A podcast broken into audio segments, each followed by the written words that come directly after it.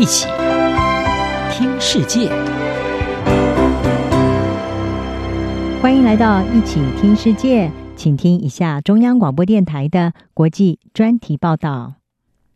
今天的国际专题要为您报道的是美中天津会谈亮底线，相互了解，避免冲突。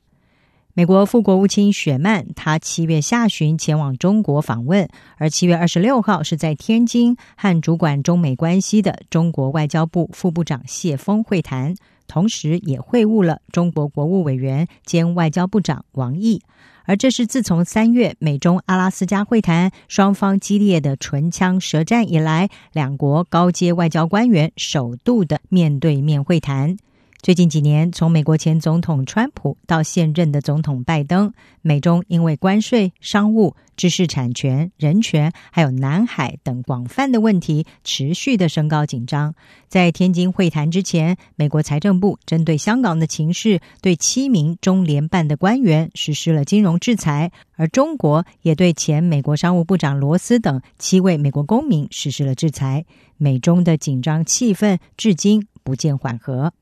在这次的会谈当中，谢锋他就指控美国一些人透过妖魔化中国，导致两国关系陷入僵局，同时批判美国所提出的竞争、合作、对抗是打压中国的障眼法。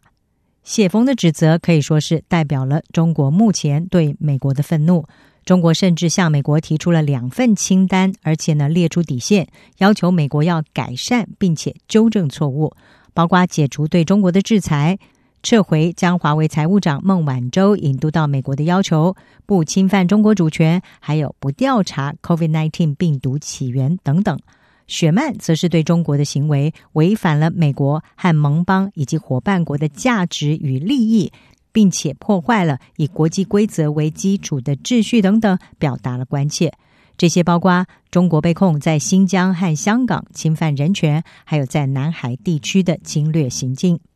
不过，雪曼也向北京保证，美国并没有打造抗中联盟，同时希望能够确保美中关系可以获得负责任的管理，并且也认为两国可以就气候变迁等等共同利益来进行合作。根据《纽约时报》的分析，华府的策略是在争议问题上和北京对抗，同时呢又希望找出双方能够合作的领域，但是中国显然并不买账。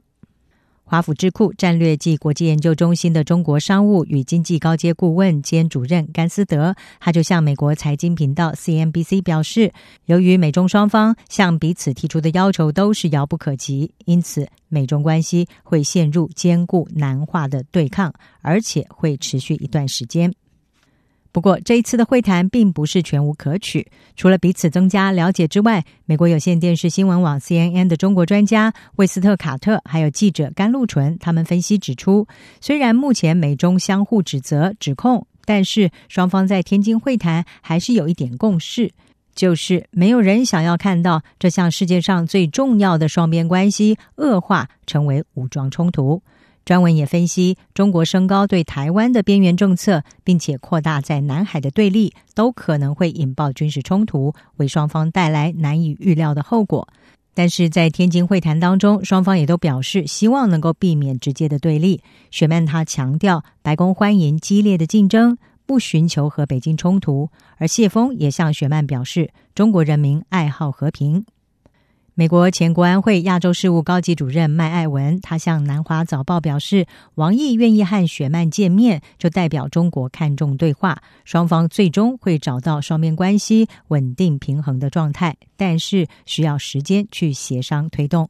而新加坡国立大学李光耀公共政策学院的研究员唐安竹，他也向南华早报表示，在没有让步或者是合作的前景下，华府的首要目标已经转变为更深入了解中国的立场，减少误会，并且避免错估情势而引爆可能的直接冲突。